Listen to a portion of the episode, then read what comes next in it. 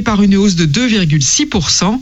L'équipementier ferroviaire a remporté un contrat de 2 milliards et demi d'euros pour la fourniture de 130 trains au land allemand de bas de Württemberg. C'était Cécile Locose d'investir pour RFI. Merci Cécile. Radio G. 101.5 FM.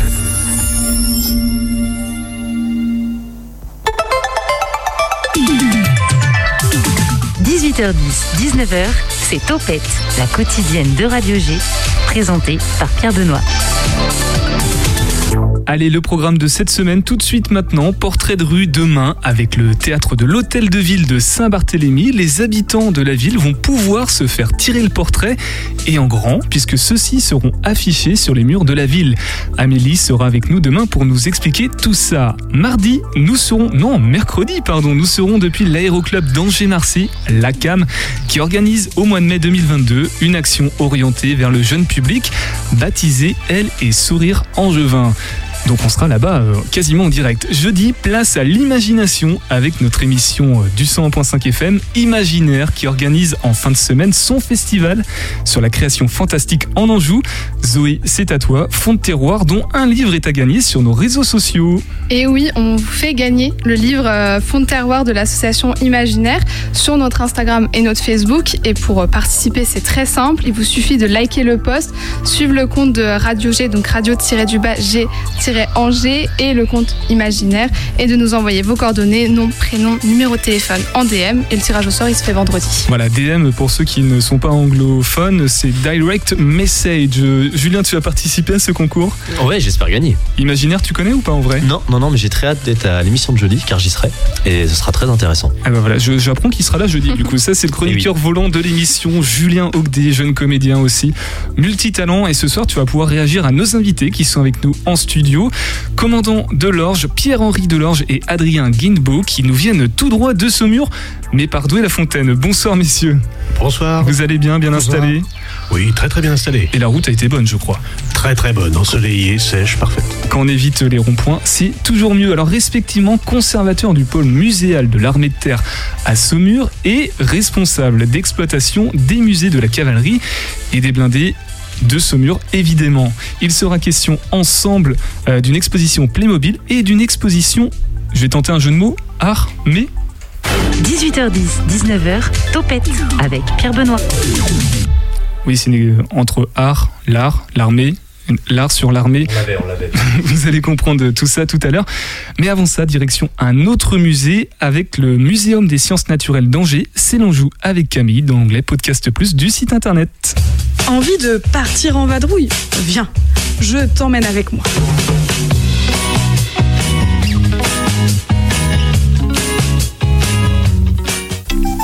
Aujourd'hui, nous partons découvrir l'hôtel de Marie. Il ne te dit rien? Pourtant, tu le connais forcément. C'est le musée d'histoire naturelle d'Angers. Situé en haut de la place Saint-Bac, ce bâtiment plutôt sobre, datant du 19e siècle, ne laisse pas présager de son intérieur éclatant. Ce n'est pas tant des collections dont je vais vous parler là, même s'il y aurait à dire, mais plutôt du bâtiment. Lorsque l'on monte les quelques marches menant à l'accueil, on aperçoit de suite l'ampleur de l'hôtel particulier. Des escaliers construits sur le schiste mènent à une cour circulaire donnant accès à de nombreuses pièces. Les plafonds sont richement décorés, laissant imaginer comment ils étaient à cette époque. Afin de continuer notre périple, il nous faut sortir dans le jardin intérieur de la demeure. Surplombant le boulevard Carnot, il fait face au Palais des Congrès. De la rue, on ne se doute pas qu'un tel jardin peut exister derrière cet immense mur. Une dernière salle nous attend. Savais-tu qu'il y a de ça environ 3 ans, un squelette de reptile marin vieux de 92 millions d'années a été retrouvé dans des troglodytes angevins C'est d'ailleurs ici que tu pourras découvrir ce fameux plésiosaure. La grande porte, qui nous mène à la salle, a été superbement sculptée par Pierre-Louis David, père du célèbre sculpteur David d'Angers. Une fois ouverte, on a une vue d'ensemble sur la galerie paléontologique. Pour la petite anecdote, cette salle est l'ancienne cour d'appel d'Angers. Des fossiles, des pierres précieuses, l'histoire de nos sols ou encore de vieux os. Beaucoup de pièces nous permettent de mieux comprendre l'histoire de l'Anjou et sa formation. Pas encore rassasié Afin de compléter cette visite, tu peux te rendre à l'Arboretum d'Angers. Ce musée abrite de belles collections d'herbiers au cœur d'un magnifique parc arboré de 7 hectares. Le but est d'offrir aux amateurs de plantes et de jardins un espace privilégié afin de découvrir de nombreuses variétés de végétaux. Et nous, on se retrouve très vite pour de nouvelles explorations angevines. Bisous Merci Camille. Camille que vous pouvez retrouver, comme je l'ai dit tout à l'heure, dans l'onglet Podcast Plus du site internet de Radio G et tous les lundis dans cette même émission. On va passer à nos invités. Alors attention avec les termes parce qu'ils sont très à cheval. L'invité de Topette sur Radio G. Il semblerait que ça fasse mouche. hein. La, petite blague est bien passée. Adrien Guinbeau et le commandant Pierre-Henri Delorge sont avec nous sur Radio G. Alors Adrien, vous êtes responsable d'exploitation des musées de l'association des Amis du musée des blindés et de la cavalerie de Saumur. Ça fait un, un sacré, euh, un sacré intitulé, mais je crois que c'est tout à fait juste. Et euh, commandant, vous êtes le conservateur du pôle muséal de l'armée de terre de Saumur. Et justement, Saumur, on, on connaît bien le cadre noir. Euh, ces deux musées, celui de la cavalerie et celui des blindés. Et si vous ne le connaissez pas encore, si vous ne les connaissez pas encore, nos deux interlocuteurs de ce soir bah, sont les bonnes personnes à qui s'adresser. On va donc en profiter pour découvrir l'histoire de ces musées, leurs collections, leurs expositions, leurs localités aussi, puisqu'il s'agit en plus de deux bâtiments distincts de 4 km de distance, ça c'est plutôt marrant. Euh, pour simplifier la compréhension, je propose de commencer peut-être par l'histoire de l'association des amis du musée des blindés. Adrien, 1977 je crois, la création. Absolument, c'est très juste. En 1977, le musée des blindés va en fait susciter la création d'une association, puisqu'à l'origine, la collection qui a donné le musée des blindés était à destination des militaires. Et au bout d'un certain temps, eh cette collection, qui a commencé en 1965 avec la création du CDEB, Centre de documentation des engins des blindés, eh bien, a suscité énormément d'intérêt de la part du grand public. Et donc, pour accueillir plus efficacement ce grand public qui avait la curiosité de ces énormes machines qui ont énormément de choses à raconter, qui sont étonnantes, qui sont impressionnantes, eh bien, une association a été créée pour justement aider l'armée. Et cette association-là, qui existe toujours, eh bien, est l'exploitante du musée. Musée qui présente les véhicules qui appartiennent à l'armée de terre. Ce sont de, de vrais véhicules, hein, on ne plaisante pas, ce sont de vrais chars qui ont été sur la- les lignes de front par exemple. Alors, on a plusieurs cas de figure. Il y a des véhicules qui ont bien sûr connu les combats. Vous avez aussi des véhicules qui sont restés des prototypes. Et vous avez des engins qui, eh bien, il faut bien l'admettre, sont parfois tombés en panne en cours de route et qui parfois n'ont pas vu du tout euh, le moindre combat. Euh, il faut quand même l'admettre, euh, la plupart des engins qui sont présentés dans le musée n'ont pas beaucoup d'impact sur la coque. C'est aussi la raison pour laquelle ils ont survécu jusqu'à nos jours. Oui, en fait, ils étaient plus en fonction, donc ils sont allés au musée, ou alors ils sont pas marché, donc ils sont, euh, ils sont pas restés sur le combat finalement. Le plus vieil engin que vous avez, c'est lequel? J'imagine que c'est un- peut-être un truc qui se porte pas avec des chevaux, c'était déjà mécanique, mais ça date de quand? Alors le plus vieux véhicule qui est présenté dans le musée, ça, il s'appelle le Schneider. C'est le tout premier char d'assaut français de l'histoire.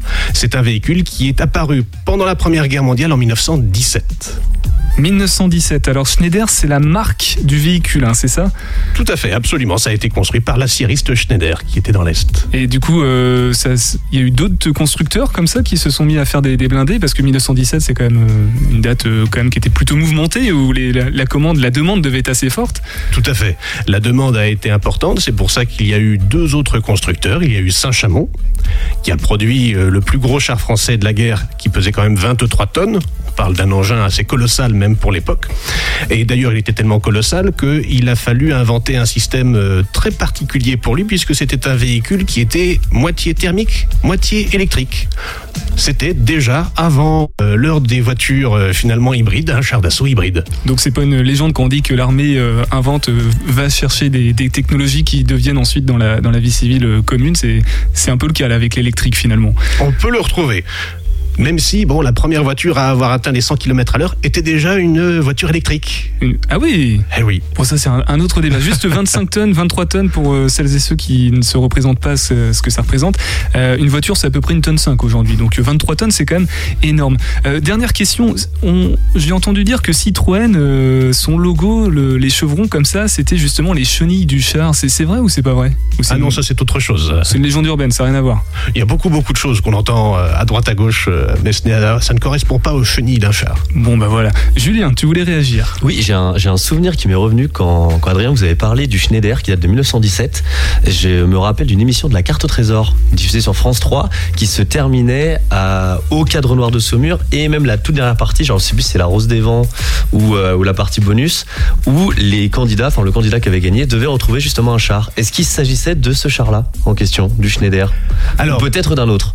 c'était encore un autre. Ouais. Euh, effectivement, là, ce qui est très juste et ce qui est très important à préciser, c'est que justement, le musée des blindés est très spécifique. C'est l'un des, allez, cinq plus grands musées des blindés au monde.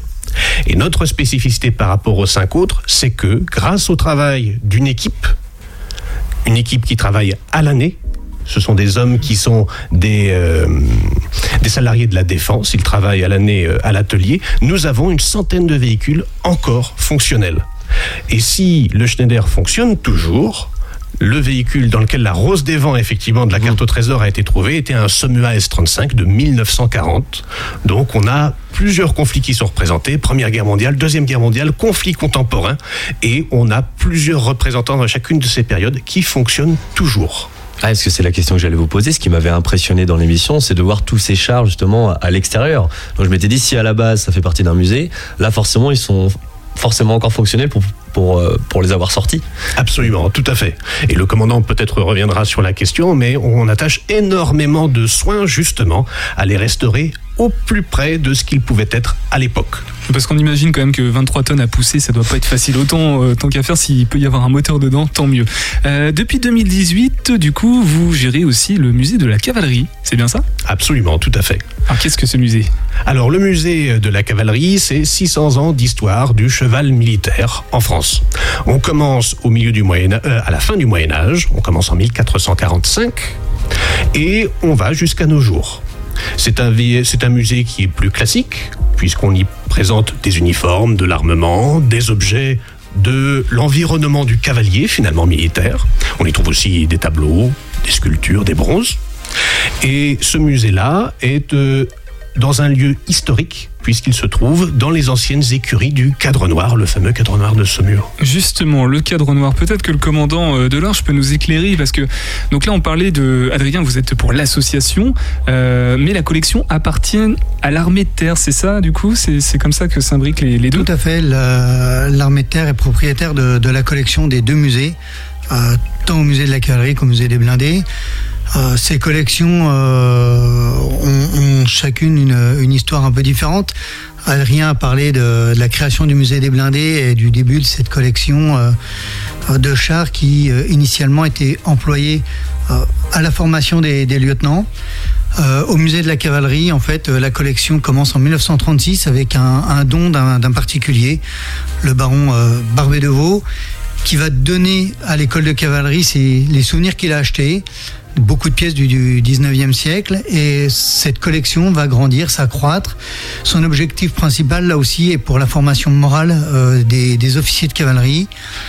Euh, puis, euh, dans les années 2000, euh, sous on va dire, sous la pression un peu du public qui souhaite voir ces collections, qui sont dans l'école, difficiles d'accès, euh, elles vont déménager pour arriver dans les écuries, euh, enfin, dans les anciennes écuries du manège, le lieu actuel du musée, où depuis 2007, elles sont présentées au public. Donc en fait, euh, le musée appartenait entre guillemets au cadre noir avant, c'est ça?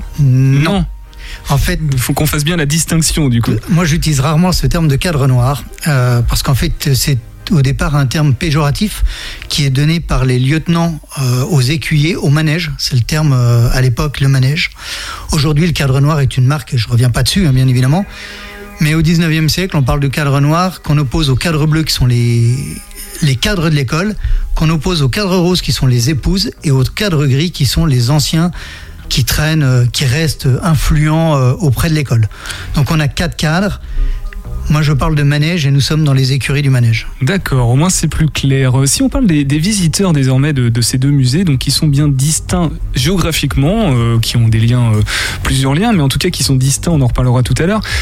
Qui vient au musée? Ce sont des scolaires principalement, des gens qui sont militaires, ou ce sont le tout à chacun, les Saumurois, ou vraiment parce que si c'est un des cinq plus gros pour le musée des blindés, musées mondiaux, j'imagine que ça doit brasser des gens attirés de loin. Qui sont les gens qui viennent euh, à ces deux musées? Alors, euh, les profils sont très variés. Euh, il faut d'abord penser que le musée des blindés attire 70 000 visiteurs les bonnes années, c'est-à-dire les années sans Covid. Hors Covid, voilà, c'est ça. Euh, on peut avoir des gens qui viennent du Japon, du Brésil, pour nous voir. Là, en règle générale, ce sont des gens qui sont déjà extrêmement concernés par le sujet. C'est-à-dire qu'il arrive de temps en temps que la personne fasse même le détour uniquement pour voir le musée des blindés. La grande majorité du public, elle, c'est plutôt des familles. Vous avez bien entendu des retraités qui essayent par là même eh bien, de présenter ce qu'ils ont connu aux générations suivantes ou de retrouver un petit peu ce qu'ils ont connu eux, à leur époque, tant civil que militaire d'ailleurs, puisque euh, vous avez des générations qui commencent à s'éteindre, mais qui ont connu la Deuxième Guerre mondiale, ça a été une population qui a beaucoup fréquenté notre, notre musée, qui a été un vrai public prescripteur. Mais au-delà de ça, vous avez aussi effectivement les scolaires, vous avez aussi beaucoup les familles, puisque euh, c'est un lieu où on vient aussi pour s'étonner, puisque vous avez des véhicules qu'on ne peut croiser qu'à la, télévi- à la télévision en règle À générale. la carte au trésor, par exemple. Par exemple. Et ce sont des véhicules qui, j'aime à le rappeler à chaque fois, ce sont des témoins de l'histoire. C'est-à-dire que il n'y a pas de connotation derrière. Le visiteur découvre un objet et c'est à lui, quelque part, de trouver ce qu'il souhaite finalement derrière l'objet. Alors là, on parle du, du musée des blindés uniquement, ou alors euh, généralement les gens font les deux musées dans la même journée? Est-ce qu'il y a une coordination comme ça, un, un renvoi euh, de- des visiteurs vers l'autre musée qui est à 4 km Effectivement, comme l'on gère les deux musées, il y a un ticket qu'on appelle le ticket duo. Vous pouvez faire les deux musées dans la même journée. Le musée de la cavalerie euh, présente une collection, comme je le disais tout à l'heure, qui est un petit peu plus classique. C'est un musée qui est beaucoup plus récent que le musée des blindés, donc on est plutôt aux alentours de 15 000 visiteurs au musée de la cavalerie. Parlons de, vos rôles, euh, surtout du vôtre, commandant de l'Orge, euh, en tant que conservateur du pôle muséal de l'armée de terre de, de Saumur. finalement, quelle est- quelles sont vos missions? En quoi vous, vous intervenez? Quel, euh, quel cadre vous avez euh, Pas de cadre noir, je ne parle pas de cadre noir. Mais euh, quels sont, comment vous gérez, vous gérez la collection en fait? Euh, la mission est donc eh ben, effectivement de, de gérer la collection, euh, de l'entretenir, de vérifier que les, les pièces ne s'abîment pas. Euh, C'est également de continuer à accroître les collections.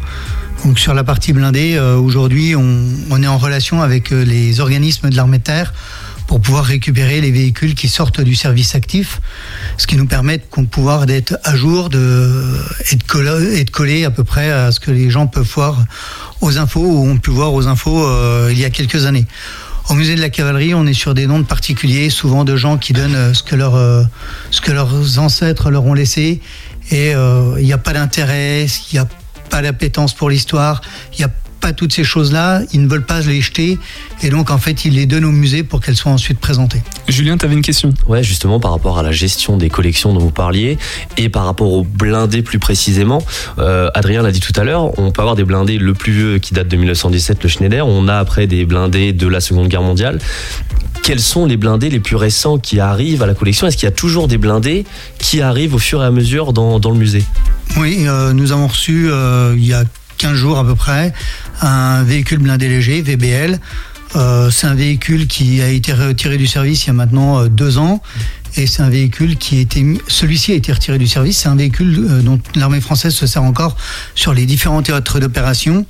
Euh, ce véhicule euh, qui est arrivé euh, est un première génération, donc il date de- des années 90-2000, euh, 95-2000. Donc oui, on continue à avoir des, des véhicules euh, relativement récents.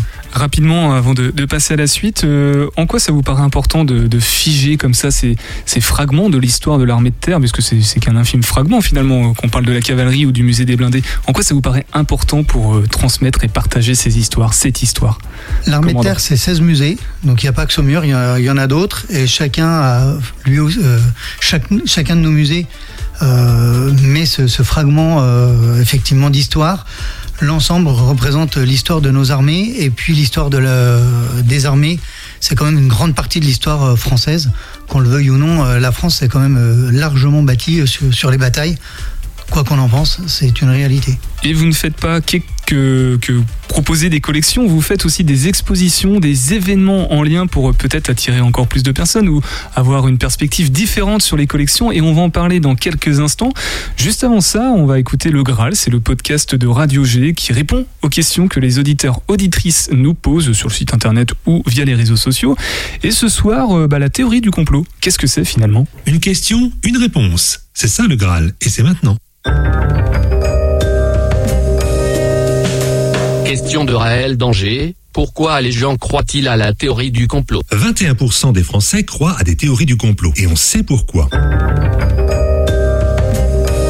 Si on croit aux théories du complot, c'est d'une part par simplicité, mais aussi par revanche contre les élites. C'est même une façon de nous rassurer. En effet, penser qu'il suffit de nous débarrasser de quelques chefs complotistes pour régler tous les problèmes est bien pratique. Mais c'est ballot, la vie n'est pas si simple, et s'il y a eu par le passé des complots d'État, il est un peu hasardeux de voir des complots partout. Plus l'écart entre les hauts et les bas salaires est élevé dans un pays, plus ses croyances sont tenaces. La pandémie n'arrange pas les choses, car l'anxiété nous amène à vouloir trouver des coupables pour nous rassurer. Si on ajoute les réseaux sociaux où tous les moyens sont permis pour faire du clic, le complotisme a de beaux jours devant lui. Soyez donc très prudent avec ces théories. Ce sont souvent leurs pourvoyeurs qui vous manipulent. Voilà, toujours vérifier ses sources d'informations, c'est très important. Et puis bah, quand on n'est pas sûr, on, on le dit simplement qu'on n'est pas sûr. Merci le Graal, vous pouvez vous aussi poser vos questions au Graal. Zoé, tu sais comment faire ou pas pour poser les questions au Graal? Non, non, Non. t'as pas l'air. Non, là, là non. On ira voir euh, tout à l'heure. Je pense qu'il faut aller sur le site internet de la radio tout simplement. Jusqu'au 27 mai, au musée des Blindés de Saumur, vous pouvez découvrir l'histoire autrement 2000 Playmobil pour retracer 100 ans d'histoire de la Première Guerre mondiale à la guerre du Golfe. Alors la, la première ou la deuxième, je ne sais pas encore, mais on demandera à Adrien tout à l'heure. Euh, des avions aussi, des chars, des bateaux, mais toujours en Playmobil. On va en parler, mais avant, on va aller au musée de la cavalerie, donc à 4 km, pour une exposition art, blindé et cavalerie. Alors peut-être, je sais pas, commandant Delorge, euh, il s'agit là de marquer les 80 ans de l'arme blindée cavalerie. Qu'est-ce que c'est que c'est une arme du coup? En fait, jusqu'en. Les, les chars euh, sont, sont apparus en 1917 et ils appartiennent à l'infanterie. Assez rapidement après la, seconde, la Première Guerre mondiale, la cavalerie voit l'intérêt de, de véhicules blindés. Euh, on va plutôt avoir des chenilles au départ dans l'infanterie qui vont rester sur un rythme de fantassin, moins de 10 km/h, et des véhicules à roues pour reprendre les missions traditionnelles qui étaient dévolues au cheval. Vers 1935 à peu près, la cavalerie va se mettre aussi à la chenille. Quand on arrive au moment du, premier, deuxième conflit mondial, on a des chars dans l'infanterie et on parle d'automitrailleuses, même si elles sont à, à chenille, dans la cavalerie. En 1942, euh, le général Giraud à Alger euh, comprend qu'en fait on a trop, trop voulu avoir des guerres de chapelle et donc va essayer de regrouper l'ensemble et va donc créer l'arme blindée regroupant les cavaliers et les fantassins qui servaient dans les engins blindés sur les chars. Alors j'ai beaucoup entendu dire que c'était euh, De Gaulle qui avait euh, prôné euh, le fait que l'armée française devait absolument se munir de blindés parce que c'est quand même dingue de se dire qu'en 1935 euh, l'armée française tournait encore avec des chevaux alors que bah, en face la production non c'est pas vrai commandant? Aïe aïe aïe. Dites-moi d'où la précision on va vérifier les informations. Corrigez-moi. Euh, en termes de volume, euh, il, est incom- il est impossible de comparer l'Allemagne et la France parce que nous ne sommes pas sur les mêmes volumes. En revanche, en termes de pourcentage, et là c'est plus intéressant, nous sommes sur le même pourcentage à quelque chose près en hippomobile et en motorisé ou blindé. La grande différence, mais avec Adrien en recherche, euh, on n'arrive plus à retrouver quel général a dit ça. Les Allemands ont fait 3 paquets de 1000 chars et nous on a fait 1000 paquets de 3 chars. Et en fait, la différence, elle est vraiment là. Elle n'est pas tant dans le volume de véhicules, ni dans euh, comment la qualité des véhicules, parce que le char euh, français B1 c'est une forteresse roulante, très crainte des Allemands, et les Allemands, contrairement à beaucoup d'images, viennent avec des véhicules blindés très légers. Le Panzer 1 et le Panzer 2 sont des chenillettes blindées très légères. Et en fait, c'est plus dans l'emploi que se fait la différence, et derrière, la propagande d'un vainqueur qui a besoin de marquer euh, son, son comment ça s'appelle? Son empreinte. son empreinte. Et de l'autre côté, eh ben, ça permet de justifier très facilement et à, à faible coût une défaite qui, mais les deux ne reflètent pas la réalité. Imbattable, incollable sur le sur l'histoire des blindés. Là, je, on- t'as des questions, Julien, ou pas? Parce que c'est vraiment le moment, du coup. Bah, la question que j'allais poser, c'est justement sur l'emploi de ces blindés-là, mais vous y avez répondu euh, juste avant. Donc en fait, on, à, à aucun moment, il y avait un écart de, de nombre. C'est juste sur l'emploi, comme vous l'avez dit, de ces véhicules. C'est ça, on est, le, le- le véritable problème est plus sur l'emploi que sur un écart de, de volume des véhicules. L'armée allemande reste hippomobile jusqu'à la fin. Euh, Il y a des troupes à cheval dans l'armée allemande jusqu'à la fin. Mais comment expliquer ça alors? C'est un, problème de stratégie de la part des généraux français qu'on qui se sont dit que c'était une meilleure idée d'utiliser ces 1000 paquets de trois chars. Du coup, je, je prends un exemple très très général, évidemment, c'est pas comme ça que ça s'est passé. Mais ça a été quoi finalement la différence? C'est vraiment une différence tactique, stratégique? La, la véritable différence est là. Il y a quelques différences un peu technologiques, comme la radio, mais c'est surtout effectivement la, la tactique et la stratégie. Euh, L'armée française, en fait, à partir de, est très moderne jusqu'en 1920, et à partir de 1920, on rentre dans une forme de conservatisme et on prépare 1914. Et on essaie de refaire un 1914 comme font finit en 18.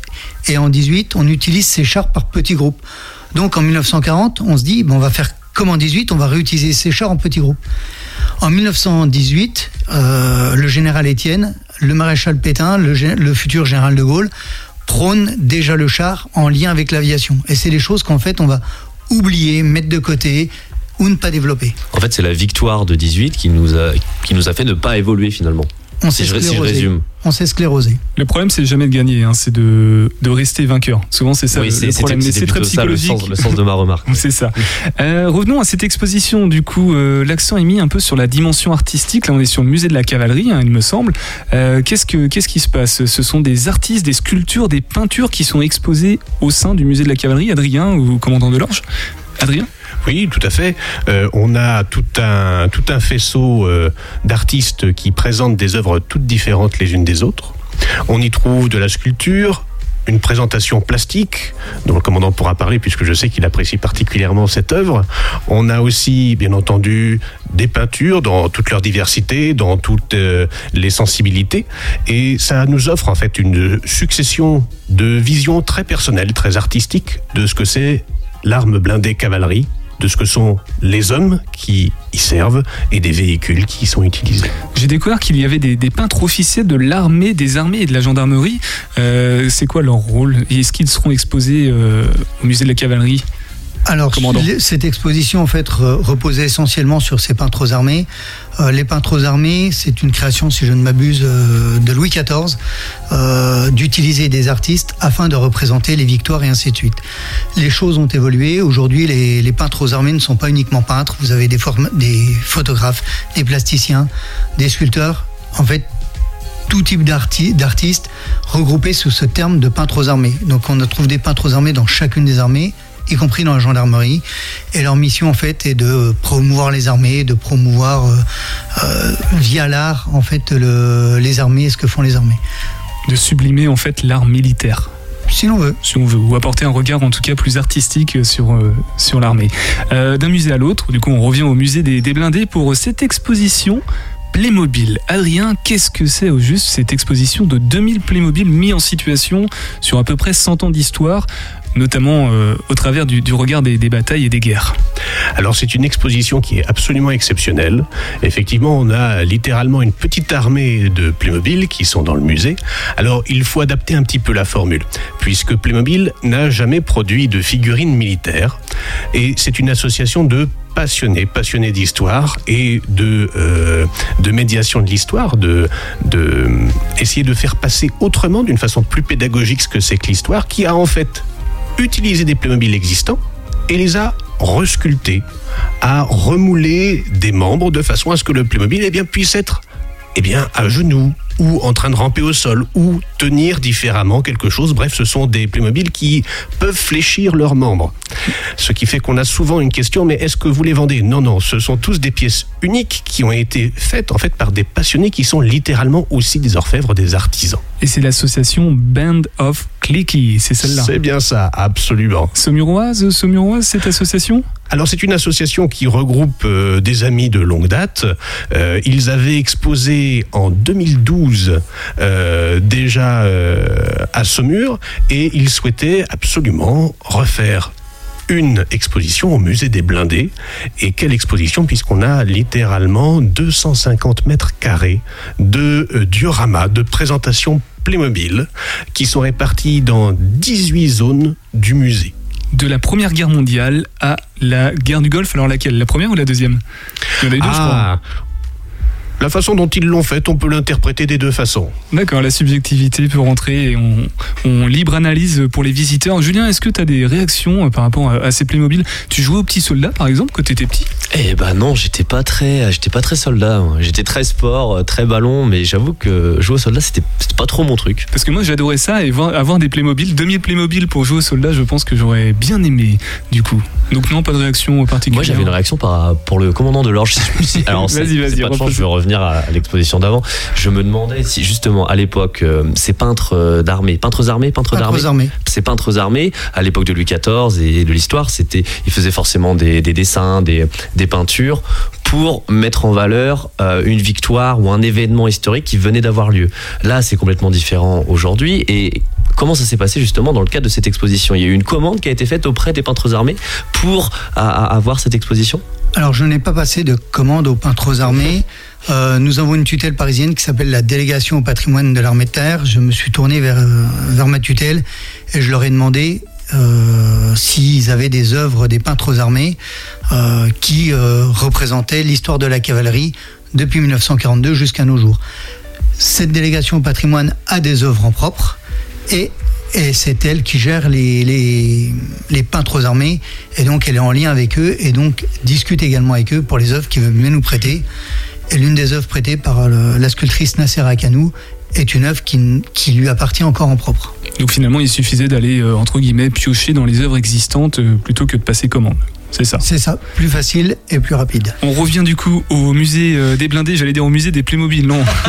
au musée des blindés, justement, avec 250 mètres carrés de diorama, c'est ça, hein, euh, diorama? Diorama. Diorama. Euh, beaucoup de Deuxième Guerre mondiale aussi qui sont représentés avec ces, ces Playmobil, euh, avec des références cinématographiques comme Le jour le plus long, Un pont trop loin. Pourquoi euh, le focus sur la Deuxième Guerre mondiale en particulier? Ça, ça marque l'imaginaire euh, collectif? Absolument, la Deuxième Guerre mondiale reste quand même un, bloc extrêmement important dans les mémoires collectives, dans nos représentations de ce qu'est la guerre, euh, même si elle a beaucoup changé. Il faut bien imaginer que euh, les adhérents de cette association, Band of Clicky, euh, ont eu très à cœur d'être euh, assez proches du public.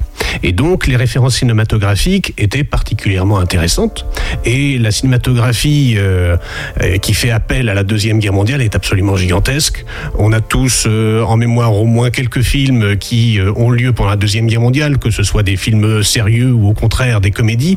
Et justement, dans les dioramas qui ont été mis en place, au-delà de la référence à des morceaux euh, d'anthologie filmique, il y a aussi parfois des, euh, euh, des petits personnages amusants à discerner. Vous avez dans plusieurs dioramas, par exemple, une panthère rose qui est grimée tantôt en combattante 14-18, tantôt en GI, qui se trouve dans le diorama. Et donc, c'est laissé aux visiteurs le soin de eh bien, regarder, d'observer et d'essayer de trouver la petite chose que le concepteur du diorama a à son attention. Je pense aux auditeurs, auditrices là qui arrivent en, en cours d'émission qui doivent se dire mais de quoi on parle? On parle du, musée, des musées, euh, des blindés et de la cavalerie à Saumur et en l'occurrence des expositions euh, qui ont lieu en ce moment. Euh, on va faire une petite pause et après on va déjà passer à la conclusion de, de notre échange ensemble avec vous. Vous connaissez sûrement la statue du roi René à Angers. Normalement il y en a qu'une. Et ben là lundi dernier il y en avait deux. Alors évidemment, comment Calix de Nigremont aurait pu ne pas réagir à cette actualité et locale Il nous en fait part dans son billet indépendantiste, paru samedi dernier dans Ouest France. Les deux René, ou ce qu'on voyait place Kennedy lundi.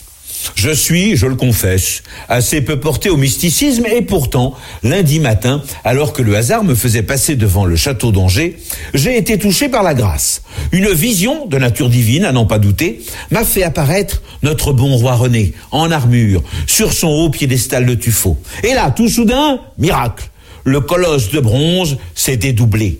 Tandis qu'un des René d'Anjou restait en place, l'autre s'élevait dans les airs et bondissait en trois sauts successifs vers le haut de la place Kennedy. Plongé dans un océan de béatitude, aussi sûrement qu'un churros dans un bain d'huile de tournesol, à l'époque où celle-ci ne se négociait pas au prix d'un saumur champigny clos rougeard dont la bouteille avoisine le millier d'euros, je tombais sur le sol, les bras en croix, en invoquant tous les saints du paradis, les dieux du panthéon gréco-latin, les divinités orientales et moyennes orientales, bref, tout ce qui pouvait être à l'origine de ce prodige. Ce n'est qu'en relevant le nez et en m'apercevant que le roi René et son piédestal étaient juchés sur un chariot télescopique façon Manitou, que je me suis dit que quelque chose n'allait pas dans cette apparition. Tant il est de notoriété publique que les prodiges d'ordre divin ne font que rarement appel à des Manitou, excepté chez les Sioux. Et de fait, ce que je voyais ce matin-là n'était, hélas, pas une manifestation supranaturelle qui, faisant de moi une manière de Jeanne d'Arc angevine, en plusieurs menées quand même, encore que, aurait guidé l'Anjou sur la route de la libération, mais bien plutôt les tests grandeur nature préfigurant le déplacement de la statue sculptée par David d'Angers qu'un réaménagement prochain doit faire quitter son emplacement actuel, pourtant choisi à l'origine par son donateur Théodore de Quatrebarbes. Considérant que le monument encombre la circulation, la ville d'Angers a fait réaliser une copie du monument en balsa et polystyrène et lundi dernier le promenait sur la place Kennedy afin de voir quel emplacement accommoderait le mieux le bon roi René. Quelle sera la prochaine villégiature de ce qui est à l'Anjou, ce que la Statue de la Liberté est aux États-Unis? Vous le saurez en suivant un prochain épisode de notre grand feuilleton, le roi René en vadrouille. Bah, ce sera soit samedi euh, dans Ouest France, soit lundi prochain dans cette même émission pour le billet indépendantiste de Calix Denis Gromont. Merci beaucoup. Euh, toujours avec Adrien Guinbeau et le commandant Delorge. Il nous reste à peu près 5 minutes pour conclure euh, notre échange. J'ai entendu là pendant le, le, le billet indépendantiste quelqu'un sur les toilettes, un Playmobil sur sur les toilettes. Qu'est-ce que c'est Adrien cette information?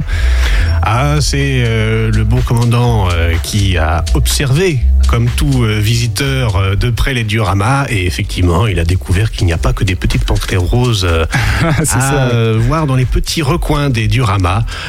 On a effectivement des dioramas qui essayent de mettre des pointes un petit peu légères, mais des pointes sérieuses aussi, puisque typiquement vous avez un diorama qui présente l'arrivée des parachutistes américains au moment du débarquement et en bordure de ce diorama, eh bien, vous avez les, euh, les corps de ceux qui sont tombés. Alors, bien entendu, euh, ils sont sous une petite euh, bâche en plastique Playmobil, mais vous avez du sérieux et de l'humour qui sont en même temps au service de la présentation On a tout- toutes les bonnes raisons du monde pour aller découvrir cette exposition Playmobil. C'est jusqu'au 27 mai. Je vous laisse peut-être donner les informations pratiques. Comment est-ce qu'il faut réserver? C'est c'est payant, j'imagine. Les horaires d'ouverture, très, très brièvement, Adrien. Tout à fait. Le musée des blindés et le musée de la cavalerie, effectivement, ont des entrées payantes. Ils ont un ticket duo qui permet de se rendre à l'un ou à l'autre. Le musée de la cavalerie sera ouvert jusque mi-novembre et le musée des blindés, lui, ouvert tous les jours, toute l'année. Eh ben voilà ce qu'il fallait dire. Commandant Delange, est-ce que vous aimeriez, euh, qu'est-ce que vous aimeriez rajouter par rapport à, à ces expositions ou à ces deux musées pour conclure? Euh, Ces expositions euh, ont été montées euh, de façon très sérieuse, même si euh, je pense au Playmobil, on peut avoir l'impression que, que les choses sont légères. Euh, L'exposition des Playmobil plaît énormément aux enfants, mais également aux parents, euh, qui une fois qu'ils ont trouvé la panthère rose ou, ou autre chose, s'amusent à aller chercher sur, sur l'ensemble des dioramas. L'exposition sur, euh, les 80 ans de l'arme blindée et cavalerie, effectivement, vue à travers les arts, était pour donner un, éclairage différent et montrer que euh, l'armée de terre, les armées s'intéressent aussi à l'art, représentent aussi euh, le fait militaire encore aujourd'hui et de façon tout à fait sérieuse. Même si Adrien l'a dit, il y a une œuvre que j'apprécie particulièrement, euh, qui est une œuvre du plasticien Arnaud Cohen, qui s'appelle euh, Love is Coming, euh, qui est un petit peu décalée, mais il faut bien une œuvre un peu décalée dans une exposition, euh, surtout euh, en 2022. Et c'est à découvrir donc à Saumur. Vous pouvez y aller, c'est pas très loin d'Angers. Vous pouvez même passer par Douai-la-Fontaine si vous voulez y aller plus directement. Ça, c'est une information fiable, une source fiable qui m'a qui m'a confié ça. Merci beaucoup Adrien Guinbeau, responsable d'exploitation des musées au nom de l'association des Amis du Musée des Blindés de la Cavalerie de Saumur. Ça fait un peu comme la nouvelle Populaire Écologie, non à rallonge, mais très intéressant. Et merci aussi beaucoup commandant Pierre-Henri Delorge, conservateur du pôle muséal de l'armée de terre de Saumur. Et devinez quoi? C'est à Saumur. 18h10, 19h, Topette avec Pierre Benoît. José avec son Cacahuète et compagnie tout de suite maintenant sur le 100.5 FM. Bonsoir à tous les auditeurs de Cacahuète et compagnie. Cette fois-ci, dans cette nouvelle interview, j'ai pu échanger avec Pierre Launay. C'est un personnage plein d'entrain, motivé par la vie, envie de réussir tout en se donnant les moyens d'arriver aujourd'hui à la quotidienne de Virgin Radio de 20h à minuit. Et vous savez quoi? Il est angevin. C'est un bout en train, drôle, toujours à raconter une bêtise en direct à la radio, mais aussi en vrai. Je vous laisse l'écouter et rire.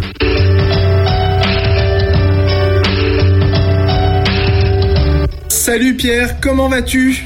Eh ben salut, eh ben écoute ça va très bien, très bien, très bien. Comment qui tu es Raconte-nous. Eh ben écoute, euh, donc du coup bah, moi je m'appelle Pierre, euh, du coup je viens d'Angers, je suis angevin à la base et fier de l'être, hein, puisque en plus euh, notre ville a été élue euh, ville où il fait le bon vivre en France. Exactement. Ça, je suis fier et je le martèle partout où je passe. Très bien. Oui, moi je suis né, je suis né à Angers, je suis resté 20 ans à Angers en gros, et, et j'ai fait mes études là-bas, donc j'étais en STAPS à la base, parce qu'on va pas se mentir, je savais pas trop faire après le bac. Et du coup, euh, comme je faisais pas mal de sport et pas mal de handball, euh, bah, je me suis dit je vais faire STAPS comme ça, ça me permet de continuer euh, à faire à faire du handball. Et puis au bout de, de 4 ans, j'ai fait 4 ans de STAPS et quand je suis arrivé après en master 1, j'ai eu mon- ma première année de master, mais je savais pas trop où j'allais. Et du coup, bah, j'ai décidé d'arrêter STAPS et du coup de partir sur euh, sur Paris parce qu'il y avait euh, cette idée de, de faire de la radio qui me trottait dans la tête depuis un moment. Je ne sais pas d'où ça vient, mais euh, mais voilà, j'aime bien causer, j'aime bien raconter des conneries, donc je me suis dit, je me suis dit, bah pourquoi pas essayer, puisque là j'arrive un peu au bout de ce que de ce que je fais en STAPS en gros, et du coup, bah je me suis dit, allez, on, va tenter. J'ai trouvé une école de radio sur Paris, et, j'en ai parlé à mes parents qui ont un peu stressé départ, et, euh, et au final, euh, je, bah ouais, et au final, du coup, je suis monté sur Paris pour, euh, bah, pour faire une école de radio, et puis bah, depuis euh, Ah ouais, carrément, école. ans. Ouais, ouais, école de radio. En fait, c'est une école de radio en deux ans. Et, euh, et puis du coup, j'ai fait j'ai fait mes, mes deux ans. J'ai trouvé un premier stage euh, la première année. Après, je trouve un deuxième stage en deuxième année. Puis ensuite, ils m'ont embauché euh, en tant que community manager, donc pour m'occuper des réseaux sociaux d'une émission euh, le matin sur énergie.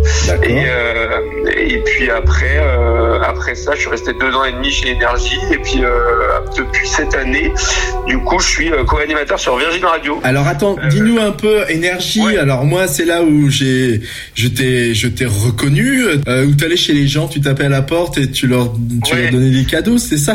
Alors en fait à la, à la base ouais, c'est exactement ça. En fait à la base moi j'étais j'ai commencé stagiaire en fait sur l'émission du matin euh, donc qui s'appelle Manu euh, Manu dans le 610. Voilà, c'est ça. En parallèle on faisait un jeu euh, qui s'appelait le livreur énergie où Voilà. en gros euh, où en gros voilà. En fait j'allais euh, dans toute la France les gens s'inscrivaient et chaque matin on déposait un colis devant la porte de quelqu'un qui s'était inscrit et, et cette personne avait 30 secondes pour ouvrir la porte prendre le colis ouvrir le colis et elle gagnait 5000 euros. Et du coup effectivement c'est moi qui faisais ce c'est moi qui faisais ce jeu voilà en plus des réseaux sociaux c'était vraiment marrant à faire.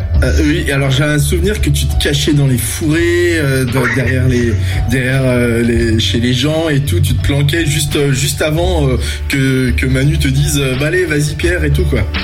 Ouais, exactement, ouais, c'est ça. Bah, en fait, l'idée, c'était un peu d'y aller en mode euh, secret, parce qu'en fait, les gens ne savaient pas qu'on allait chez eux. Et euh, on tirait au sort, et en fait, tous les matins, les gens devaient euh, écouter la radio et Manu donnait une description de là où on était. Donc, euh, il est, voilà, il y a un mur blanc, la porte de la maison est de tel machin, etc. Et nous, on sonnait pas, on, on allait en mode furtif, on posait le colis, et les gens avaient 30 secondes pour ouvrir. Donc, des fois, bah, il y en avait qui ouvraient, et d'autres n'ouvraient pas parce qu'ils n'écoutaient pas à ce moment-là, parce que parce qu'ils n'avaient pas eu le temps, parce qu'ils étaient sous la douche, voilà. Donc il fallait être en mode furtif. Donc évidemment, on en rajoute, j'en rajoutais un peu parce que je planquais en des fourrés improbables.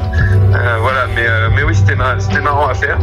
Et puis euh, et puis du coup voilà. Et puis depuis cette année, en fait, là maintenant, je suis sur Virgin Radio. Et, et là, pour le coup, je fais partie de l'équipe qui est vraiment à l'antenne. On est quatre à l'antenne. Ça s'appelle Mickaël sur Virgin Radio. Et, et c'est tous les soirs en direct de 20h à minuit. Et, et voilà. Et donc du coup, bah, tous les soirs, on fait une émission de divertissement. En gros, on fait des jeux, on parle de sujets d'actualité, on se marre. En gros, c'est Quatre potes euh, qui, qui se marrent, euh, qui racontent des bêtises. euh, En gros, c'est ça. Ouais, voilà. En fait, la, Ils s'amusent. Ça se sent la- vous vous amusez. Ouais, c'est ça en fait. La promesse de l'émission, c'est un peu, euh, c'est un peu de dire en gros, vous suivez, euh, vous suivez quatre personnes euh, comme une série euh, à la Friends ou euh, des trucs comme ça, où vraiment en fait chacun a, bah, chacun a son histoire, arrive avec euh, ce qu'il fait pendant la journée. C'est vraiment quatre potes qui parlent de d'actu, euh, qui font des jeux avec les auditeurs et, et le but c'est vraiment de, de rigoler avec les gens. D'accord. Euh, et on prend beaucoup de, de personnes qui nous appellent en fait à l'antenne. On parle pas du tout des actus, euh, que ce soit politique ou Covid ou trucs comme ça, parce que je pense que, enfin, On, on sort de tout ça. on en euh, peut- donc voilà, le but c'est vraiment de se marrer sur des euh, bah, sur des sujets euh, de télé, sur des sujets euh, un peu d'actu quand même. On parle de, des sujets dont tout le monde parle, mais mais voilà, le but c'est de se marrer. Quoi. Bon, je t'avouerai que euh, je pense que je fais pas partie de la cible parce que c'est toi. Bah, bah, j'écoute aussi de temps en temps et c'est vrai que quand je fais de la voiture, souvent, bah, je je, je mets ça puis j'écoute un peu et, et c'est marrant parce que tu reviens toujours au côté angevin, parce que des fois dans les petits jingles, euh, une voix qui dit euh, Pierre euh, qui supporte euh, l'équipe d'Angers. euh, Voilà, c'est ça, l'équipe de foot d'Angers, mais c'est bien le seul aussi, euh, je sais pas quoi. Ouais, ouais, tout à fait. Bah, c'est vrai que moi, je suis assez fier en fait de, de la ville d'Angers. Moi, j'ai toujours adoré la ville d'Angers. Je trouve que c'est vraiment un- une ville où on se sent vraiment bien, outre le sondage qui est sorti il y a pas longtemps et qui dit qu'effectivement, c'est la, c'est la ville où il fait euh, le plus bon vivre en France. Mais, euh, mais moi, j'ai, enfin, j'ai adoré parce que je trouve que c'est, trouvé que c'était toujours une taille euh, idéale de euh, une petite ville, mais pas trop petite. En fait, t'as plein, t'as quand même plein de trucs à faire. Et, euh, et au final, c'est quand même, euh, c'est quand même pas trop grand, donc t'es pas perdu. T'as, tes petits endroits que tu connais, etc. Et donc, euh, c'est vrai que moi, je le défends. Et forcément, euh, comme c'est quand même pas une grosse ville, forcément, la, la vanne à l'antenne, c'est de dire que, euh, bah, en fait, personne, euh, personne ne vient d'Angers, et que personne ne supporte Angesco, surtout, qui finit toujours 12e du championnat. Enfin voilà. Donc voilà, mais je, je, je m'évertue à, à défendre Angesco euh, jusqu'à ma mort. Je défendrai Angers et Angesco. Alors, quel est euh, un petit peu ton rapport aujourd'hui euh, à l'alimentation? J'aime beaucoup trop manger, c'est terrible. J'avoue que j'adore, je, je ne comprends pas les gens qui euh, mangent uniquement pour se nourrir. Puisque moi, manger, c'est vraiment un plaisir, et donc un peu trop un plaisir parce que j'aime bien bouffer des trucs euh, pas terribles. C'est un peu compliqué en fait, j'arrive, j'ai un peu de mal à trouver mon rythme là depuis cette année. Parce qu'en fait, comme euh, on fait l'émission donc de 20h à minuit, on prépare l'émission avant. En général, on commence à taffer vers, euh, vers 15h. Donc en gros, les, euh, officiellement, on commence à travailler vers 15h jusqu'à minuit. Et, en fait, le, moment où normalement c'est le repas du soir, c'est-à-dire vers 19h, 20h, etc. en fait, nous, c'est le moment où on est dans le rush parce que bah, y a les derniers trucs à mettre en place. euh, euh, euh, c'est vraiment le moment où on a le moins de temps pour manger. Quoi. Alors, on mange un peu pendant l'émission. quand il y a une pub, pub c'est en général euh, 3 minutes, 4 minutes. Les disques, c'est pareil, c'est 3 minutes, 4 minutes. Donc, c'est vrai qu'on mange un peu en, en décalé. Quoi. On mange une bouchée par-ci, une bouchée par-là. C'est vrai que c'est pas terrible. Là où moi je travaille, le soir, bah, il y a pas forcément, il y a pas de, y a pas de cantine. Donc, faut penser à amener sa bouffe, ce qui est pas toujours le cas. Donc, en fait, il y a des fois, je commande des trucs pour manger pendant l'émission. Il y a des fois, je mange pas pendant l'émission et puis je rentre à minuit et je mange à minuit. Enfin, c'est vrai que le soir, c'est un peu le bordel, quoi. C'est un peu chaotique. Ouais, c'est ça. Tu fais un peu tout ce qu'il faut pas faire, mais là, c'est aussi par rapport à ton taf. T'as- pas trop le choix. Mais c'est vraiment ça, c'est vraiment tout ce qu'il faut pas faire. Donc voilà. Et puis c'est pareil en fait pour le pour le matin, comme on est en horaire décalé, bah c'est vrai que moi euh, je me couche euh, pas avant 2 heures du matin quoi. Donc euh, donc j'essaye de me lever pas trop tard, vers 10 heures, 11 heures ou quelque chose comme ça. Mais euh, mais c'est vrai que si je me lève par exemple un peu tard à 11 heures, bah, c'est vrai que je vais pas forcément prendre de petit déjeuner par exemple et puis euh, mon déjeuner je vais le prendre un peu plus tard euh, vers 14h 15h donc c'est un peu le bordel et c'est un peu euh, c'est un peu le bazar quoi Oui, oui. Alors, si je peux me permettre, euh, l'idée c'est de tout décaler, quoi. Euh, l'idée c'est de manger, euh, avoir tes trois repas par jour. Alors ça, des fois, c'est pas toujours facile, mais euh, comme tu fais, manger par petite bouchée, c'est pas non plus déconnant. Et l'idée, c'est qu'on aussi on évite de manger en pleine nuit, mais toi, t'as pas trop le choix. Mais, euh, euh, mais si par contre t'es décalé par rapport aux autres aux autres repas, bah c'est pas dérangeant de manger à 1h du mat, quoi. Si si t'as si t'as déjeuné à 15h et puis que t'as pris ton petit déj à 10h, c'est pas la fin du monde. mais Si, si t'as des, des bons écarts entre chaque. non mais en fait ça m'intéresse parce que c'est vrai que bah en fait oui en fait c'est pas dérangeant petit déj je sais pas à, à, à midi le déjeuner euh, à 16h et euh, le dîner à 1h quoi Non, si c'est régulier, c'est pas dérangeant. c'est galère Et ben, je te remercie de nous avoir fait partager euh, un petit peu ton quotidien. Et puis, bah, je te, je te souhaite une bonne continuation. Et puis, bah, puis, bah bonne chance. Hein. Je pense que tu vas y arriver. hein. Eh ben écoute, j'espère aussi, donc euh, bah, merci beaucoup. Allez, à plus. Et bah, Topette, c'est fini. Voilà, rien de plus. Julien, t'as apprécié cette émission? Ouais, c'était super cool. On t'entend de loin, bah oui, t'as pas pris le bon micro. J'ai pas pris le bon micro, là c'est bon, on m'entend? Donc tu disais que c'était? Je disais que c'était super cool, on, a, on a passé une super émission. On a 5-10 secondes avant de laisser le micro à Seb, donc on va pas trop l'embêter, puis on va, on va lui c'était une bonne émission pour la case de Seb. Et bah, bonne émission, la case de Seb. Topette. Topette.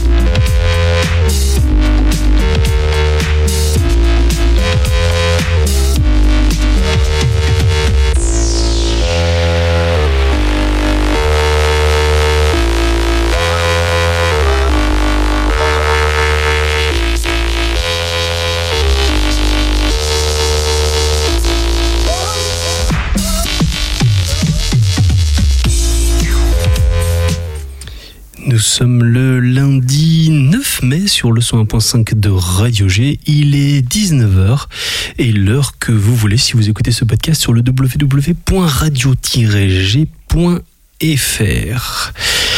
C'est l'heure de la case de Seb au programme de ce soir. Eh ben, euh, du, du super-héros, euh, des, des chiens-chiens, des, des légendes et de l'art, euh, de l'art basé sur la BD. Mais je vous en expliquerai plus tout à l'heure. Attention, générique. Sauvez-vous tous Nouvelle urgente. Batman au micro. Avis à tous nos amis. Message extrêmement important. C'est capital. C'est palpitant. Assez de superlatifs, Batman. Et venons-en au fait.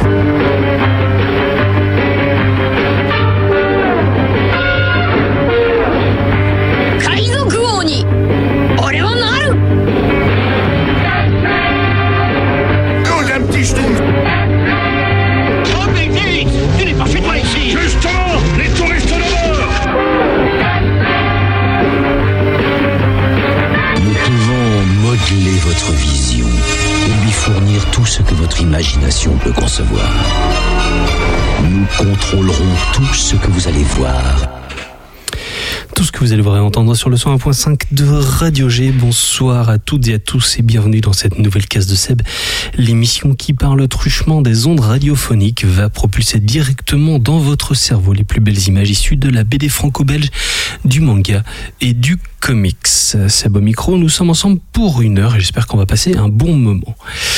Euh, ce soir, je suis tout seul, euh, mais je devais pas. Euh, parce que par un- une astuce habile et mécanique qu'on appelle un enregistreur, je devais vous faire euh, profiter euh, des voix de, de certaines personnes et euh, bah, suite à un petit souci technique, je ne vais malheureusement pas vous faire profiter de ces voix, mais ce sera l'occasion euh, de, bah, de broder pour pouvoir vous parler un petit peu de tout ça de manière un peu plus efficace.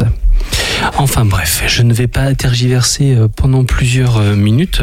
On va commencer directement avec, euh, un petit peu de, jeunesse. Est-ce que vous connaissez Olivier Supio? Oui, non, non, oui, si. Si vous connaissez pas Olivier Supio, euh, bah, faut peut-être y aller un petit peu, euh, puisque c'est du, local, c'est de l'angevin, Euh, et c'est vraiment très très bien ce qu'il fait en règle générale. Et là, en fait, on a la sortie du tome 2 de Klebs, euh, une série en strip humoristique. C'est des doubles strips. Ouais, je sais pas si je peux dire double strip, puisque c'est deux sur une demi-page, et ça nous raconte la vie de chiens euh, qui ont une sacrée vie. C'est l'illustration, on va dire en, en BD, de l'expression une vie de chien. Alors euh, oui, bon, bah, effectivement en termes de scénario, je ne vois pas forcément comment vous euh, expliquer plus amplement ce que c'est, mais du coup, on suit euh, des chiens dans leur vie quotidienne, et ce sont des chiens qui sont globalement très idiots, qui sont un petit peu bas de plafond et qui ont un petit peu, ils sont un petit peu bêtes, hein, soyons complètement honnêtes. Donc ce sont des petits gags qui fonctionnent tous. Après, ça dépend de votre niveau d'humour. C'est plutôt destiné à la jeunesse. Euh, les chiens, je sais pas si vous les connaissez, ils ont euh, pas forcément euh, un esprit très re- relevé. Il y a pas mal de choses à base de, de caca, à base de, de blagues un petit peu bah, basiques, mais qui fonctionnent. Ça nous permet de profiter du trait euh, d'Olivier Supio, qui est un, petit peu plus un petit peu plus cartoon dans cette version, parce que les chiens euh, ont tous un certain style un petit peu particulier. Il y a des côtés un petit peu euh, déformés et très caricaturaux qui marchent très très bien. Euh,